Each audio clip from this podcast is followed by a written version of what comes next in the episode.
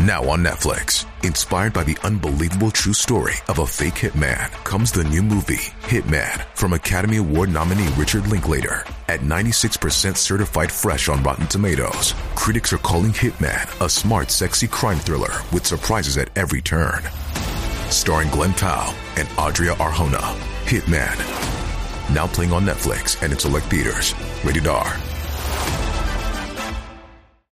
蕴藏无上智慧， 说透世事天机。大家好，这里是佛谈大小事。长寿是千百年来人类探索和追求的目标。福如东海，寿比南山，或许是人类的永恒期盼。古有帝王不停炼制长生不老药，今天的人们也格外注意养生，因为长寿意味着的生命长度更长，能享受的也更多。佛教认为生命无常。必然有生老病死等痛苦。佛教虽不追求长生不老，但认为长寿、有限的生命延长是可以争取的。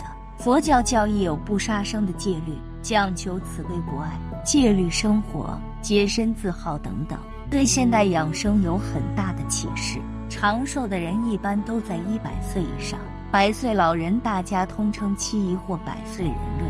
最近看到一组关于长寿老人的数据：二零二一年重阳节，全台百岁人瑞总人数达到四千七百二十一人，比二零一九年增加了六百七十九人。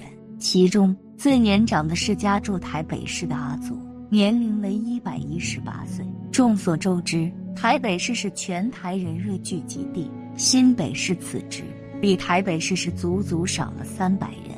而世界上目前最年长的是日本田中佳子奶奶，他们二位看起来年龄一样，实则不然，因为台湾早年报户口的时间不尽相同，难以确定实际年龄，因此为向世界争取最高龄荣耀，根据统计，台湾二零一九年的百岁人瑞为四千零四十二人，二零二一年成长六百七十九人，达到四千七百二十一人。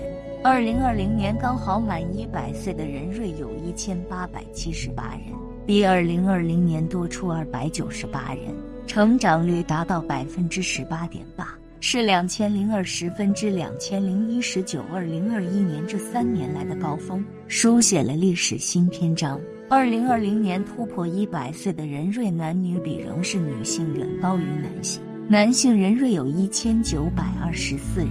最高龄为一百一十二岁，高雄市以及苗栗县各有一位。女性人瑞有两千七百九十七人，是男性人瑞的一点四五倍。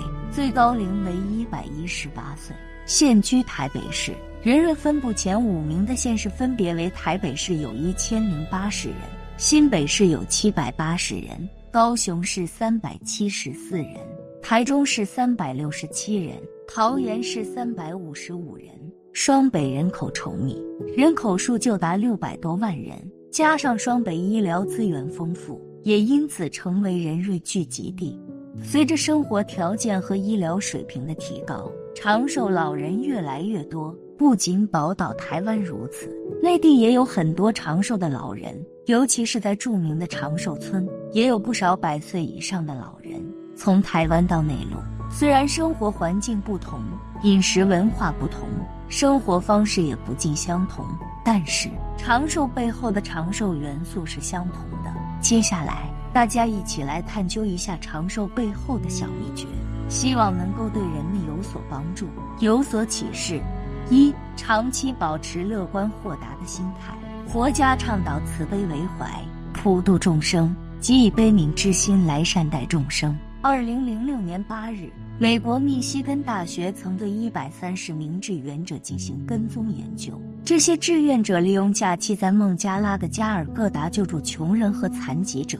这期间，他们对志愿者的唾液进行抽样分析，发现，在志愿者的唾液里，免疫球蛋白的数量比一般要高十一个百分点。而这种抗体功能能防止呼吸道感染，增强人的免疫系统。他们在另一项实验中还发现，一个常常对他人怀着敌意的人，其心脏冠状动脉堵塞的程度往往较大；是别人一见为敌、一触即暴跳如雷的人，血压较容易处于高峰状态。也就是说，一个心胸狭窄、心怀恶意、没有慈悲心的人，生命最容易夭折。佛家慈悲为怀，以善立世，可以说与世界卫生组织十条长寿之道的第一条“心胸开朗、慈善宽厚”不谋而合。《黄帝内经》中说：“人之性情最喜畅快，精神最易焕发。如此刻刻有长春之性，时时有长生之情，不仅可以祛病，而且可以长寿。在现代医学中，也证实心态与机体的免疫力相关。”长期的情绪低下、心情郁闷、压力山大会降低免疫系统功能，因而增加包含胃癌在内的多种疾病发生的几率。常说爱笑的人运气都不会差，身体健康便是最大的幸运了吧？想要长寿，就一定要笑口常开，不管遇到什么不顺心的事情，都要能及时的化解，不能让自己长期处于负面情绪的状态。不与人发生争执，遇到烦心事一定要看得开，积极去面对。心态好的人不会轻易生气，那样对心脏和肝脏都有很好的帮助。二有规律的作息制度，僧人的生活很有规律，早上五点打板起床警钟，五点半上早殿，齐集大殿诵经做早课，六点半早斋早餐，早斋餐后是工作时间。根据分工不同，务农、看护殿堂、接待香客、游人等，十一点半过堂午餐，休息两个小时后继续工作。下午四点半上晚殿，诵经一个小时左右做晚课。下午五点半药食吃晚饭，晚上九点暮鼓，暮鼓后打板熄灯休息。有规律的生活是长寿的根本。科学研究发现。大脑皮层是各种生理活动的最高调节器，它的基本活动方式是条件反射。人们长期信守有规律的条件反射，会使身体各组织器官趋向规律化，这样能使大脑在生活中产生预见性和适应性。而预见性和适应生对保证身体健康、获得最佳的生理效应十分重要。现实生活中的人们也都有体会：如果生活杂乱无章、毫无规律，就会感到疲惫和劳累，并且抵抗力下降，易生病。众多调查表明，凡是长寿者都有一条共同的秘诀，那就是生活的高度规律化。僧人的长寿与他们晨钟暮鼓式的生活分不开。我们常常说一定要按时吃饭、早起早睡，但是真正做到的却没有几个。这对养生长寿是尤为重要的。很多长寿的老人通常都是以清淡饮食为主，一般晚上九点之前睡觉，每天都睡足八小时，晨起还会活动一下身体。吃饭时间更是雷打不动，长期坚持有规律的作息时间，能让自己的器官得到很好的休息和保养。三、健康合理的均衡饮食，在饮食健康调查数据中发现。长寿的人更加偏向饮食均衡，几乎没有看见过偏食的人。在长寿村也有很多长寿老人表示，家人吃什么自己也会跟着吃什么，从来不喝酒抽烟，也不偏爱哪一种食物。只有这样才能全面的从食物中摄取人体每天所需要的营养。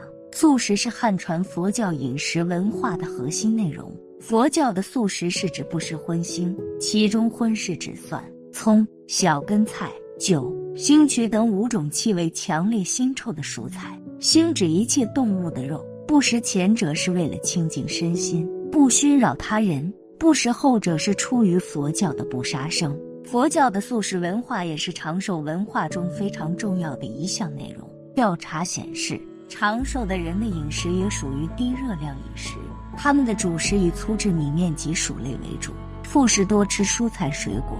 要想长寿，必须饮食均衡，清淡饮食。四、适当的体力劳动。百丈清规中有农禅并举和一日不做、一日不食的戒规。一农一禅，农禅结合是佛门僧侣的一个优良传统。在传统佛教中，僧侣们在礼佛、坐禅之余，不但要参加耕种、收割、植树等农林劳动，还要从事砍柴。挑水等日常劳作，六祖慧能就曾在对房内干过杂活。禅宗认为，穿衣吃饭、看些桃水、日常劳动都是佛法，实行农产并举，一静一动，不仅有利干身心健康，还能使佛法事法相融合，劳作有利干健康。调查麦名长寿地区的人们，无论男女老少，都做力所能及的劳作，热爱劳动，勤快好动是长寿老人的长寿之道。养身在动，养心在静，动静结合，长命百岁。佛家农禅并举，既活动筋骨，又锻炼体质，正是长寿之方。很多人都觉得自己上了年纪就应该好好的休息，不能再像年轻的时候一样拼命的工作了。但生命在于运动，想要健康长寿，就不能让自己的身体状态落后太多，还是需要运动一下的。可以打太极，也可以适当的劳动一下，比如扫地、拖地、养花、种菜。轻度的活动筋骨，能让老人的身体更加强健。五和睦的家庭关系，可能有很多人不理解，长寿跟家庭和睦有什么关系呢？佛家讲求和，和尚的本意就是和和为上的意思。佛教和的精神具体体现在六合敬里，即身和共住，口和无争，意和同悦，戒和同修，见和同解。律和同君，六合敬在本质上所倡导的，即是人际关系的和谐。生命科学已经证明，和谐的人际关系能使人心情舒畅、精神愉快、情绪稳定。相反，不良的人际关系则会干扰人的情绪，使人产生焦虑、不安和抑郁，严重的会使人惊恐、痛苦、憎恨或愤怒。特别严重的人际关系还会使人失去安全感。经常处于忧虑、担心、害怕状态的人，容易产生内分泌紊乱、精神分裂。如果一家人其乐融融、子女孝顺，那么生活中就少了很多的争执，老人的生活也会很愉快，心情也会很好。相反，如果一家人总是争吵不休，大家的心情都不会好，长期下去容易脾气变得暴躁。负面情绪容易刺激心脏的健康，生气容易使得血压升高。长寿的秘诀可以说是远在天边，近在眼前。做到以上这几件小事，相信我们的身体能够倍儿棒。生命在于运动，更在于空灵虚静。人人都可以通过佛教养生理念，充分调动自己身心本量的巨大潜能，从而实现祛病强身、怡情养性。延年益寿的目的。本期视频就到这里，感谢您的观看，愿您六十吉祥，法喜充满。